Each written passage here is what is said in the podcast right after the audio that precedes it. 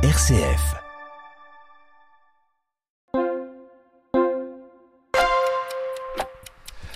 Bonjour à tous, nous voilà au quatrième rendez-vous euh, avec euh, un sujet fantastique qui est l'humilité.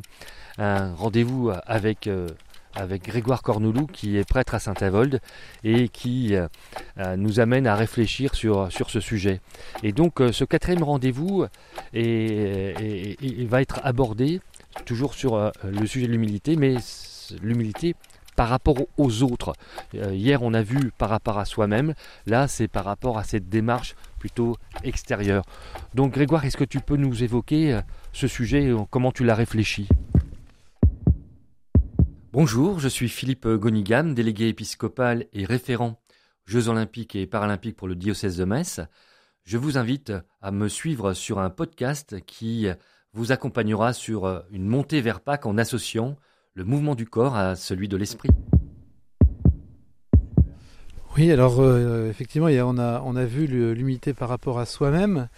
Euh, par rapport aux autres, je me, disais que faut qu'on pense que, puisqu'on on parle un peu de sport aussi dans ce, carême, un peu l'esprit d'équipe.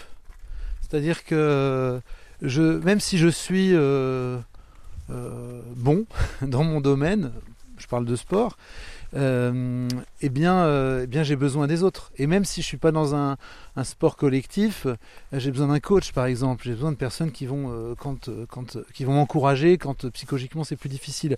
Alors dans le dans l'Église, c'est un petit peu la même chose. Saint Paul dit que l'Église est un corps. Il y a plusieurs membres, chacun a sa place. Et même s'il y a des, membres qui sont euh, qui, qui se voient, qui sont peut-être plus glorieux extérieurement, euh, chacun a sa place. Et celui qui a peut-être euh, une place qui semble plus importante, la tête, dans, dans l'Église, souvent la tête, bah, c'est les pasteurs, c'est les évêques, c'est le pape, et bien même, même ceux-là eh bien, doivent se dire, sans les autres, je, je suis rien. Voyez donc, euh, donc je pense que le, voilà, le, rapport, euh, le rapport de l'humilité par rapport aux autres, c'est de se dire, euh, j'ai vraiment besoin des autres.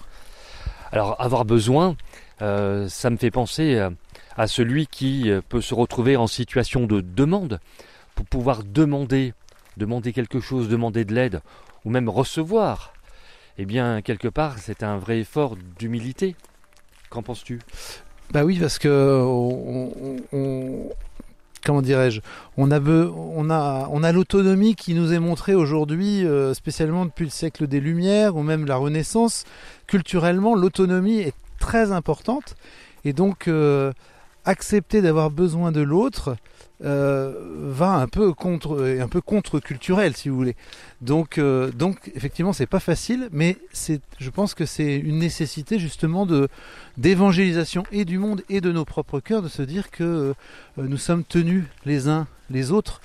Euh, je disais euh, dans, dans un autre entretien que on était fait pour le ciel. On n'arrive pas au ciel avec ses, ses petites forces euh, euh, personnelles. C'est aussi avec les autres, appuyé sur les autres, qu'on va pouvoir euh, avancer dans notre quête de, l'amour éternel qui est, le paradis. Donc, tu évoques euh, l'humilité comme un moteur, un outil qui permet d'avancer dans ce sens-là vers la sainteté, c'est ça? Exactement, c'est quand je parle de vie éternelle, effectivement, il faut comprendre euh, la, sainteté. Et euh, à ce sujet-là, enfin, on a vraiment un modèle dans l'Église. Enfin, il y en a beaucoup, mais quand quand on, lit les passages où Saint Jean-Baptiste dit il faut que il grandisse le Christ et moi je diminue. Je pense que dans dans notre côté collectif de l'Église, pour le dire comme ça, euh, c'est important de prendre modèle sur, Saint Jean-Baptiste. C'est pas diminuer parce que euh, non, mais d'abord les autres. euh, Vous voyez, c'est c'est c'est euh, pour que chacun puisse prendre sa place parce qu'on peut avoir cette tentation de, de se mettre vraiment en avant. Donc que je diminue pour que l'autre prenne sa place, pas plus, pas moins, mais sa juste place pour qu'on avance ensemble euh, en tant que corps vers ce- cet objectif qui est le nôtre, qui est la sainteté. Merci Grégoire. En tous les cas, nous, on a à prendre notre place, notre place dans ce carême, sur ce chemin que nous sommes en train d'emprunter. Et donc, euh, je vous dis d'abord merci pour euh, ce temps d'échange. Et puis, euh, on vous souhaitant un bon carême, on vous donne rendez-vous à demain.